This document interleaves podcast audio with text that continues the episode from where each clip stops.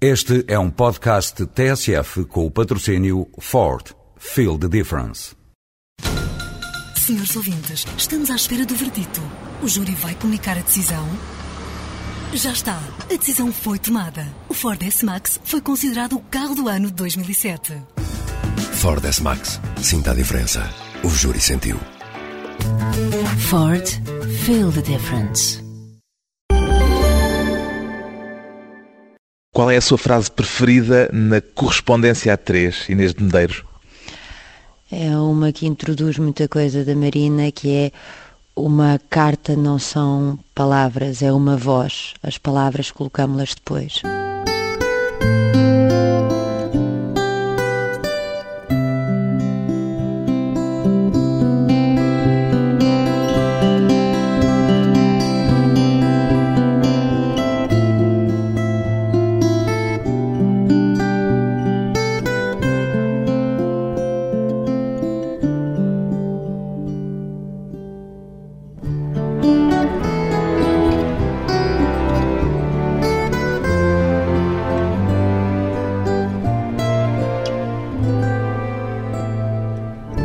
Medeiros, 38 anos, atriz, realizadora de cinema, encenadora de teatro. Por esta ordem, Inês de Medeiros?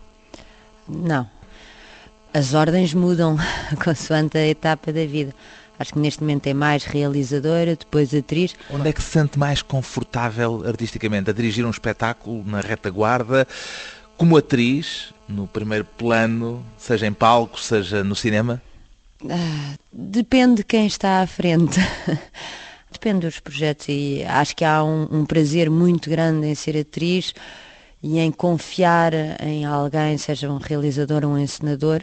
As suas experiências têm sido melhor a controlar as operações ou a deixar-se levar por quem a dirige? Também depende das experiências. Algumas experiências têm sido maravilhosas a deixar-me levar. Já houve más experiências? Já, claro faz parte. O meu feitio faz, por isso é que me passei para a realização, mas preciso de poder eu construir também projetos do meu lado e acho que quanto mais projetos meus pessoais desenvolvo, mais estou disponível e sou generosa como atriz para outros. É um, um, equilíbrio que se cria. Sentiu que mudou alguma coisa na sua forma de ser atriz ao ter a experiência de dirigir outros atores? Sem dúvida nenhuma. O que é que terá mudado? Muda ao pedirmos uma generosidade máxima, sentimos-nos obrigados a dá-la quando nos pedem a nós. Estar nessa dupla função, dirigindo e atuando, é um risco? Ai, certamente.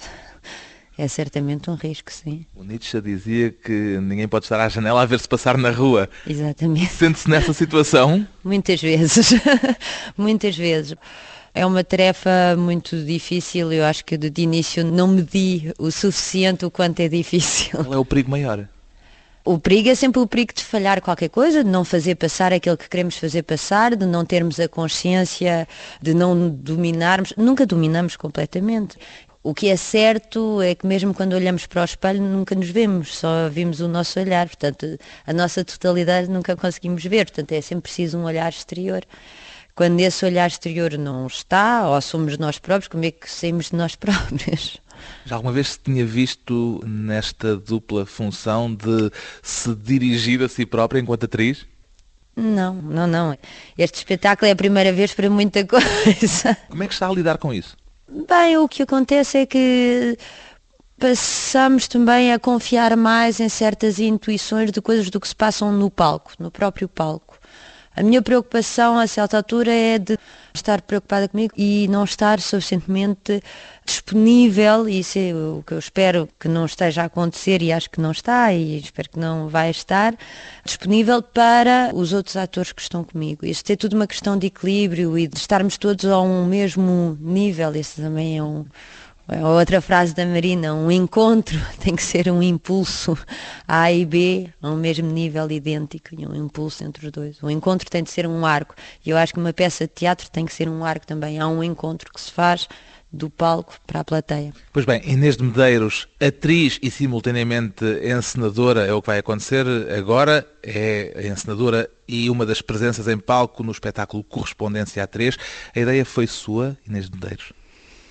A ideia foi, quer dizer, a partir Leu o livro e ficou entusiasmada? Sim, sim. Li o mas livro. hesitou?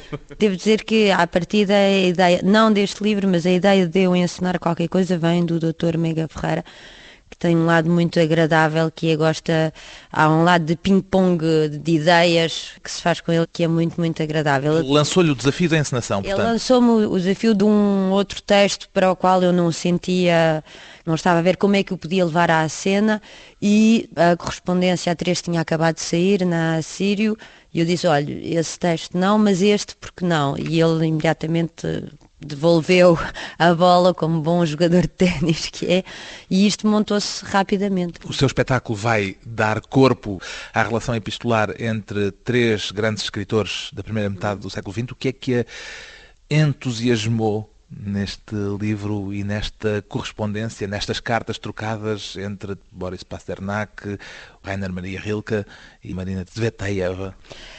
A primeira coisa é a liberdade que uma carta permite.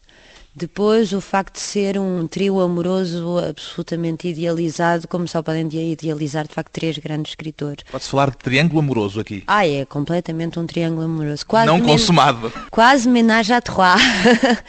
e depois é, é um amor projetado em tudo o que o amor tem de contraditório, de ambiguidade, de egoísmos, de expectativas, de surpresas.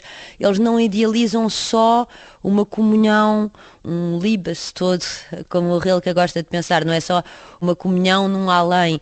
Há ciúmes, há, há vontades de exclusividade, de repente é de um pragmatismo que se mistura a uma idealização que eu acho extraordinária. Tudo por carta, isso é que é espantoso e tudo em meio ano, no ano de 1926. Sim, em, em poucos meses, aliás, porque o Rilke morre logo a seguir e porque mesmo se a correspondência entre a Marina Tsvetaeva e o Boris Pasternak é uma correspondência muito longa ao longo dos anos, depois da morte do Rilke dá-se um verdadeiro corte entre eles e eles só vão retomar a correspondência mais tarde. Até porque ela queria excluir o Boris Pasternak a certa altura desse menage à trois, digamos assim. Sim, quer, mas quer como qualquer pessoa que ama muito. Era o exclusivismo de Rilke. Sim, que era um exclusivismo. Mas tudo isto é muito, é um querer, eh, porque eles de facto nunca dão o primeiro passo para se encontrarem, nunca dão o primeiro passo para estarem juntos. O, o próprio Rilke tem esta, uma, uma concepção do amor, que o amor só pode ser perfeito se for a três.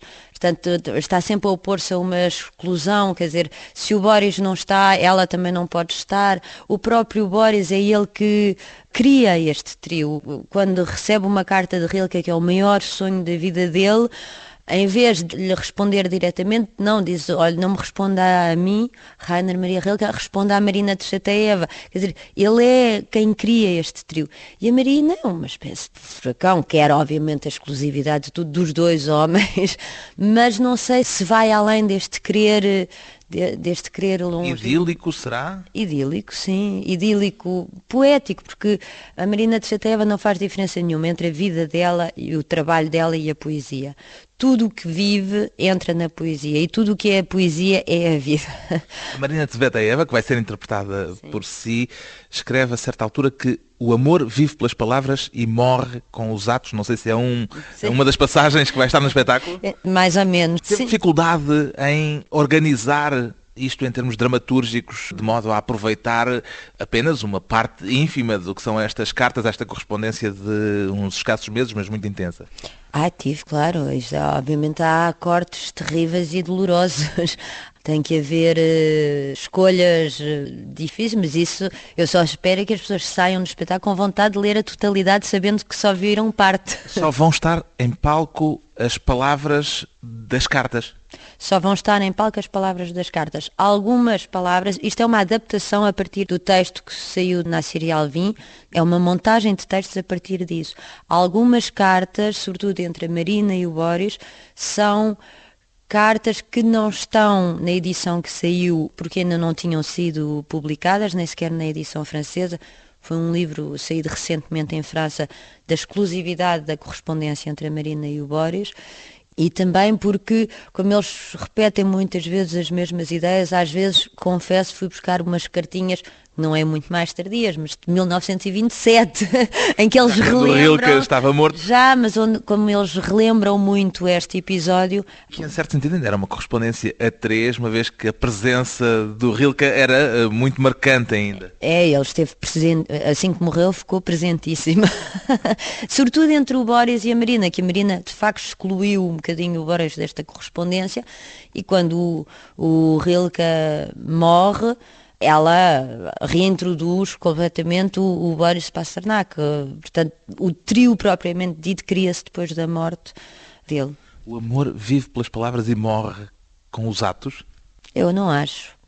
Mas eu não acho tudo o que a Marina diz, apesar de lhe reconhecer um talento absolutamente extraordinário. Em certo sentido, ainda bem que ela em muitos pontos está longe de mim, porque senão seria muito complicado. É um ser eh, excepcional no verdadeiro sentido da palavra. Tudo é exceção nela. É exceção na verdade com que encara a vida e na forma também com que nunca se resigna a uma espécie de ideal. E nós, quanto mais lemos sobre a Marina Zeteva, mais vemos que aquilo só pode acabar tragicamente. E, de facto, é das vidas mais terríveis e trágicas. Depois há qualquer coisa que me comove muito particularmente na Marina de Zeteva e que está sempre presente e na poesia e nas cartas, que é esta mistura de o grande poeta e uma condição feminina, que isso acho quer dizer, ainda não estamos, ela diz a certa altura, como posso eu aprender a vida, a arte dos tachos, sim, essa eu aprendi. Portanto, todo este problema dito maravilhosamente por ela entre o ser mulher, o ser mãe, o, o, querer trabalhar, o como é que eu faço para gerir tudo isto e para ser poeta ao mesmo tempo, isso são coisas extremamente atuais. E o facto de tudo nela ser exceção, como vincava? Tudo nela é exceção e tudo nela é poesia. Portanto, ela, ela só encara as coisas, a mais pequena coisa, o mais pequeno elemento, ela encara em termos de o que é que eu posso como é que eu posso tornar poético? Interessa-lhe mais a exceção ou a regra? a exceção. A exceção mais interessante que a regra. Depois de uma pausa curta, vamos voltar à conversa com a atriz Inês de Medeiros, entre Portugal e o resto da Europa.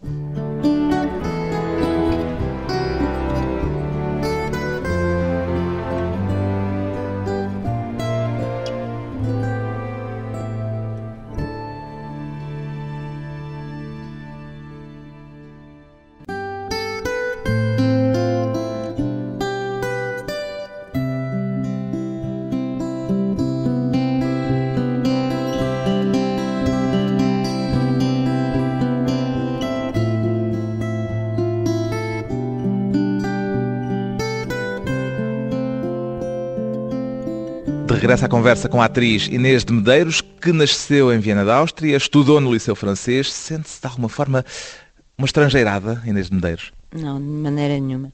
Não, sinto-me completamente portuguesa e, aliás, acho que até por ter nascido na Áustria e depois ter vindo para o Liceu Francês e agora, de facto, o meu marido é francês, portanto estou muito entre a França e Portugal. Vai dizer que isso a tornou mais portuguesa? Não, eu lembro-me de ter escolhido ser portuguesa. E como é que se escolhe ser portuguesa? Eu era miúda, lembro-me muito bem uma vez, os meus pais perguntaram-me se eu queria ter a nacionalidade austríaca, eu nunca tinha pensado nisso.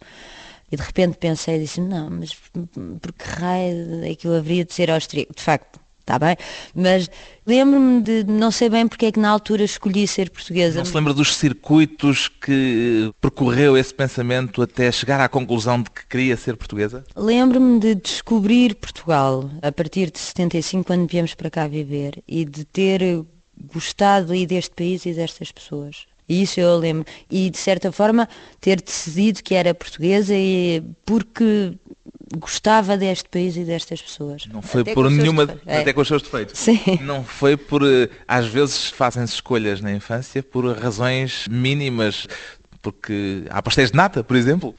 Ai não, porque isso em Viena havia a Zahar Torta, isso cuidado. Se fosse a concorrência pelo era forte. A concorrência era muito forte. De que modo é que esse seu percurso pessoal atípico, de que modo é que isso marcou? Eu acho que a nossa terra é a terra que nós escolhemos. Quer dizer, eu pessoalmente, talvez por causa da minha história, não lhe atribuo grande, grande importância. Podemos nascer até num paquete se acontecer.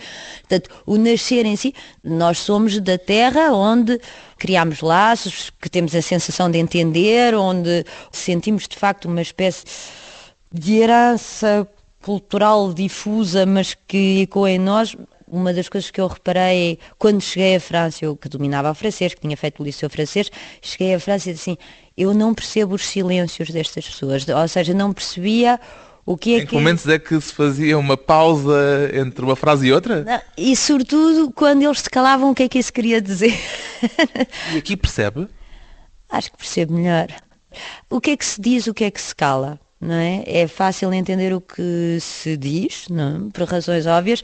Acho que se começa a perceber um bocadinho, um, eu não gosto de ter um povo, mas uma cultura, quando se percebe o que se cala. O que é que não é dito? E aquilo que não é dito em França é diferente do que não é dito aqui? Ai, é, tem maneiras de se exprimir muito, muito diferentes. E códigos de expressão e de não expressão muito diferentes, eu acho. Alguma vez pôs a hipótese de viver, de ficar a viver no estrangeiro, mesmo depois dessa escolha de ser portuguesa? Por a hipótese ponho, não é? Por eh, razões pessoais, mas não é uma ideia que me agrada. De qualquer maneira, para onde quer que vá, voltarei sempre a dada altura. O que é que tem aqui que não tem em mais lado nenhum? este sentir-me em casa? Não sei dizer de outra maneira. Eu sei que posso escrever uma história que se passa em Portugal e com portugueses e se eu quiser escrever a mesma história que se passa em França, já para não falar em Inglaterra, Itália, Alemanha, outros países para mim são mais longínquos, teria uma grande dificuldade. Eu gosto de escrever diálogos, por exemplo, no cinema, gosto, e é, para mim é muito mais difícil justamente nesse equilíbrio entre o que é que é dito e o que é que não é dito. Quando se escreve diálogos, por exemplo, para cinema, é muito isso, e até para teatro. Não estou a dizer que entendo os códigos todos, mas sei que é mais fácil e tenho mais ideias para contar histórias que se passam aqui com pessoas daqui do que com estrangeiros. Tem uma relação tranquila com Portugal ou turbulenta? Há algum português que tenha uma relação tranquila com Podia ser Inês de Medeiros? Não, Há certamente uma exceção, há sempre exceções, não é? Aliás, a Inês dizia há pouco que prefere a exceção à regra. Sim, é verdade. Mas, não, tranquila, tranquila, acho que não, não tenho. O que é que não gosta em Portugal? Da apatia e de uns restícios de restícios, mas no entanto ainda muito vigoroso, isto parece de, de salazarismo, uma certa falta de amor próprio. Isso é o que mais me choca. A falta de amor próprio também se pode encontrar, por exemplo, na permanente autocrítica, às vezes quase autoflagelação portuguesa? Eu não acho que haja assim uma tão permanente autocrítica e autoflagelação. Ou então quando há, infelizmente o que eu acho é que não é produtivo, isso é uma lamentação. Eu gosto de ouvir fado, mas detesto o fadinho. Isso não, não mas gosto. Há esta frequente queixa permanente dos portugueses em relação aos outros e ao país, se calhar menos em relação a si próprios, em termos pessoais. Não sei, eu quando estava a fazer o filme sobre o movimento de mulheres de apoio ao Salazar, eu estava a ler muitas coisas e depois nunca mais reencontrei esta citação, mas a certa altura o Salazar conversa com alguém e diz-lhe esta frase mais ou menos extraordinária, eu hei de descobrir onde é que foi, que diz, mas não se pode fazer sonhar muito os portugueses porque eles não serão capazes de realizar os seus sonhos. Quer dizer, isto dito por quem dirige um país é um crime já em si. Pronto, isso, eu gosto só de dizer porque é o caso de não andarem a eleger esta criatura, seja de que maneira for. E o, o pior disto tudo é que eu acho esta ideologia foi tão sabiamente inculcada desde a mais tenra idade que ainda cá está. Há um, uma impossibilidade dos portugueses em sonhar com medo de não o poder realizar. Põe a hipótese de que fosse uma ideologia, uma forma de ser anterior, quer dizer, que faça parte da própria natureza dos portugueses, anterior, portanto, ao período salazarista? Não. Quer dizer, uma cota à parte, provavelmente, mas não acho que o Salazar seja só o produto. Quer dizer, se é o produto de uma alma portuguesa, é o seu lado mais mais negro e mais medíocre e mais desinteressante. Apesar de todos os seus dramas, a República tinha mais panache do que todo o Estado Novo junto. O século XIX tinha mais vontade e mais anseios e mais eh, de facto o Estado Novo é uma espécie de tumor, de paralisia e de frustração que é personalizada num homem. Agora, o Salazar conseguiu condenar este país aos seus próprios temores e frustrações e incapacidades e a sonhar e a concretizar. Se é um fruto de um lado português, é de facto o pior lado. O facto de ser filha de uma figura pública, o maestro António Vitorino de Almeida, foi para si um estímulo ou alguma vez foi também algo de incómodo? É sempre as duas coisas, não é? Quando somos pequenos e que as pessoas gostam dele, é maravilhoso. É sempre um estímulo depois pela figura que é. Mas também me lembro de andarmos a fugir, de termos que fugir de uns. Uh, nunca mais me esqueço, essa altura tínhamos uns meninos, uma espécie de neonazis que o consideravam um perigoso comunista e que tivemos que andar a fugir pelas ruas. Cá em Lisboa? Não, lembro-me que era em Moledo do Minho.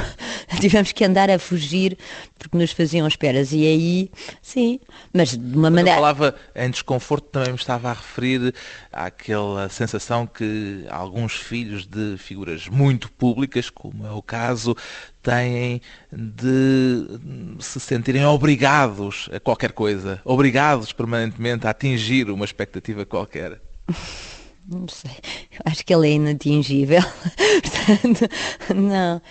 Não, não me parece que haja Nunca um... sentiu essa necessidade de corresponder de alguma forma àquilo que era a expectativa e a figura do seu pai? Não, não, porque acho de facto isto parece, acho que ele está a um nível tal de popularidade, de generosidade, de, de contacto com as pessoas, de, de, de que, ai, este é horrível, capital de simpatia, é a versão mais feia que existe, mas quer dizer, eu sinto-me, não, não, não, não me sinto nada que tenha que ser uma coisa a atingir, não. Onde é que começou a sua vocação teatral?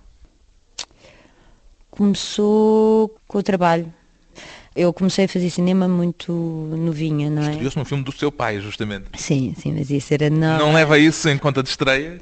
Não, não, isso leva mais a, a, conta de prenda que um pai dá a uma filha. Porque... Tem ainda uma ideia, uma memória viva dessa experiência? Tenho, claro, não era assim tão pequenina, tinha nove anos, já temos muitas memórias aos nove anos. O que, é que marcou mais naquela experiência? Ah, o cinto Felipe. Aquela voz. Aquela voz. Não, isso é mais de facto como uma.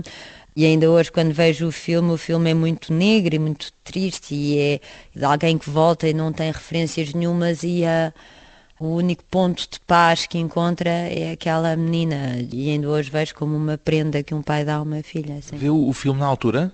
Vi na altura, claro, e fico contente, acho que agora há uma cópia restaurada. Mas sendo um filme tão denso e negro, na altura marcou de alguma forma esse lado desencantado? Hum, não, porque também é preciso. Aquilo fala de alguém que vem da guerra colonial, portanto também era uma, qualquer coisa que se falava muito na altura e tenho a sensação que naquela altura não havia esta coisa de proteger, de sobreproteger as crianças. Eu não me lembro de lembro que estávamos mais ou menos presentes em quase tudo, quase tudo, obviamente, mas uh, percebíamos o que percebíamos, mas sentíamos que as coisas. Era natural haver coisas que não percebiam. Era um era natural haver coisas que não percebíamos e outro era natural haver momentos de grande alegria e momentos de grande desconforto e tristeza e que a tristeza e a hesitação fazem tanto parte da vida como, como a alegria. E agora uma pergunta que já fez durante um tempo a muita gente, publicamente. Qual é o filme da sua vida? esse, esse, há tantos, mas se eu tivesse que escolher um, um, um hum, agora mesmo, eu acho que é o Horda de Tudo Dreyer. A palavra. A palavra. Um filme de Carlos Dreyer, a escolha de Inês Medeiros. Depois de mais um breve intervalo, regressamos com Inês Medeiros e a correspondência a três.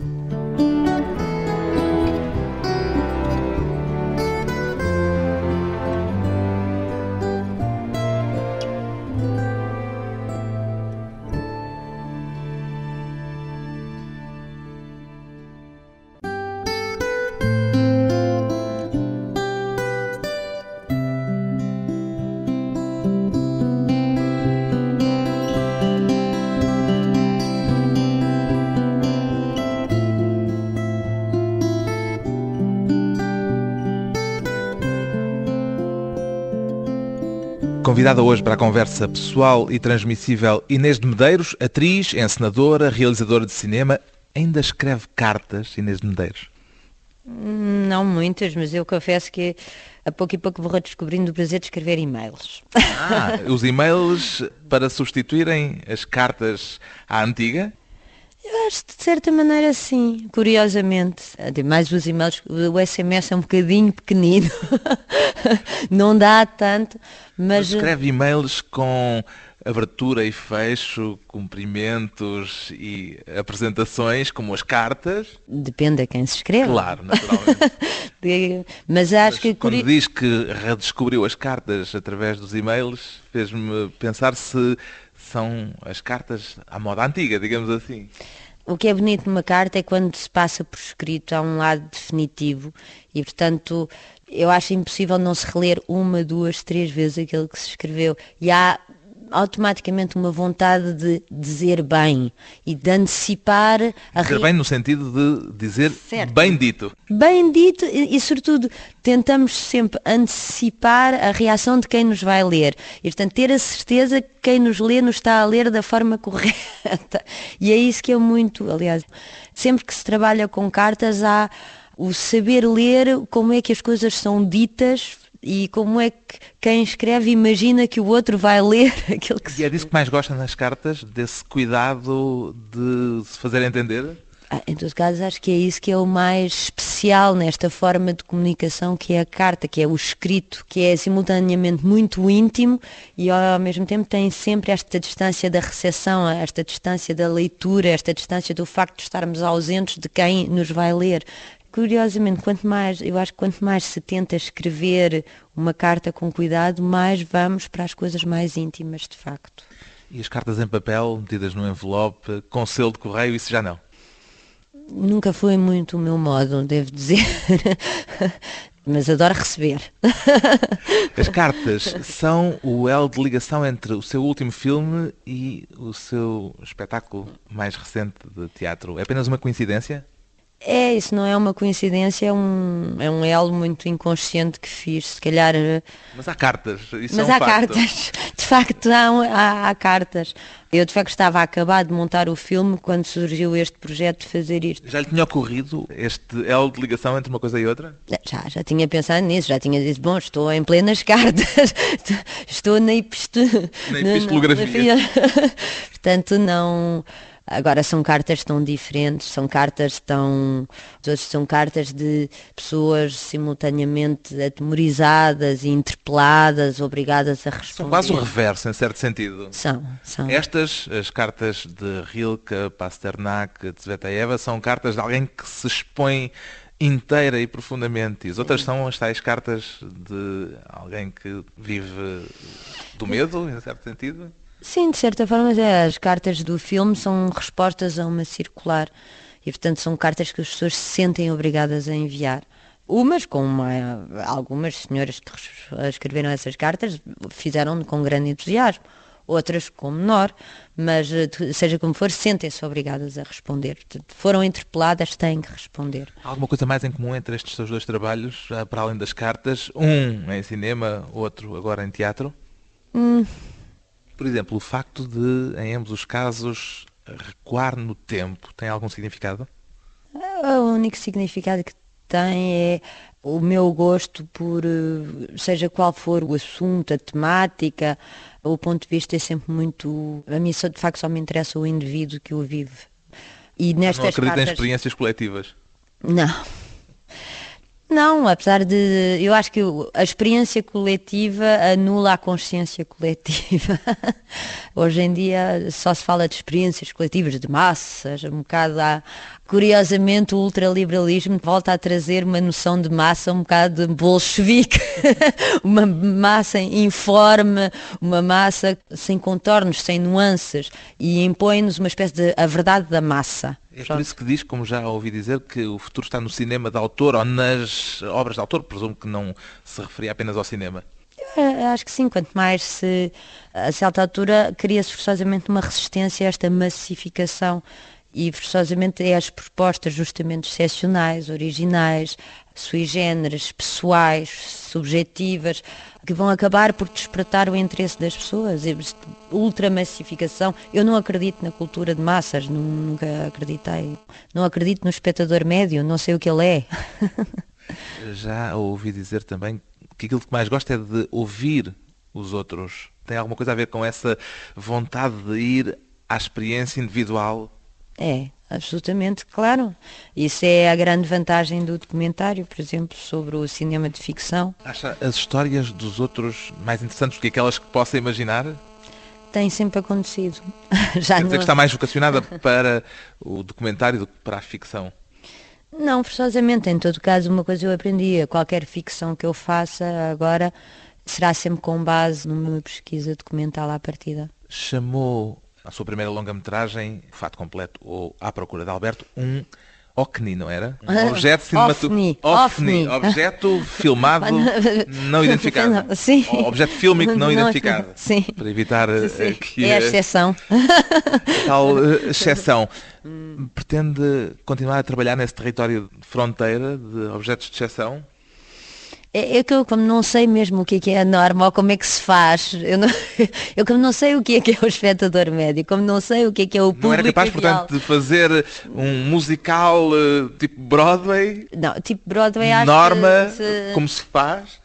Quer dizer, não sei se seria capaz ou não. Assim, à partida não conheço as regras, não sei. A única coisa que sei é que pode-se conhecer a regra e não conseguir fazer. Portanto, é preciso forçosamente outra coisa, que não sejam só umas regras e uma receita. Não basta juntar ovos e farinha nas quantidades certas para fazer um bom bolo. Há sempre um toque qualquer de imprevisto.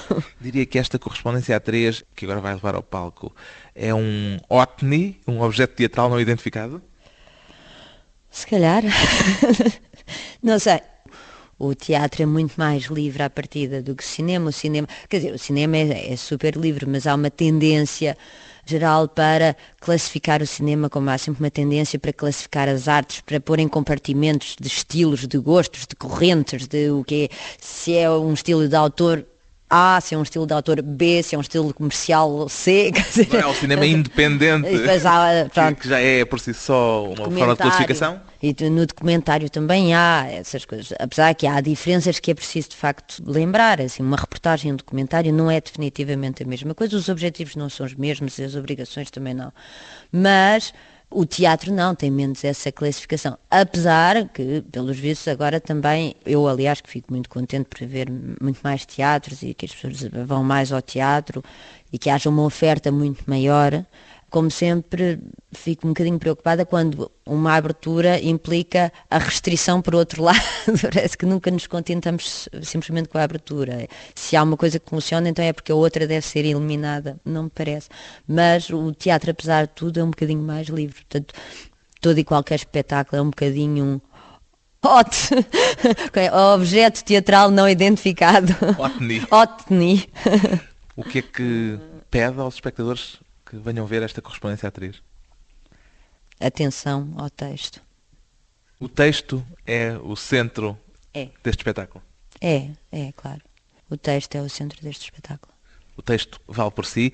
Uma atriz que se recusa a percorrer os caminhos do óbvio, Inês de Medeiros encenou e leva ao palco correspondência a três as cartas trocadas entre Rilke, Tzeta Eva e Boris Pasternak.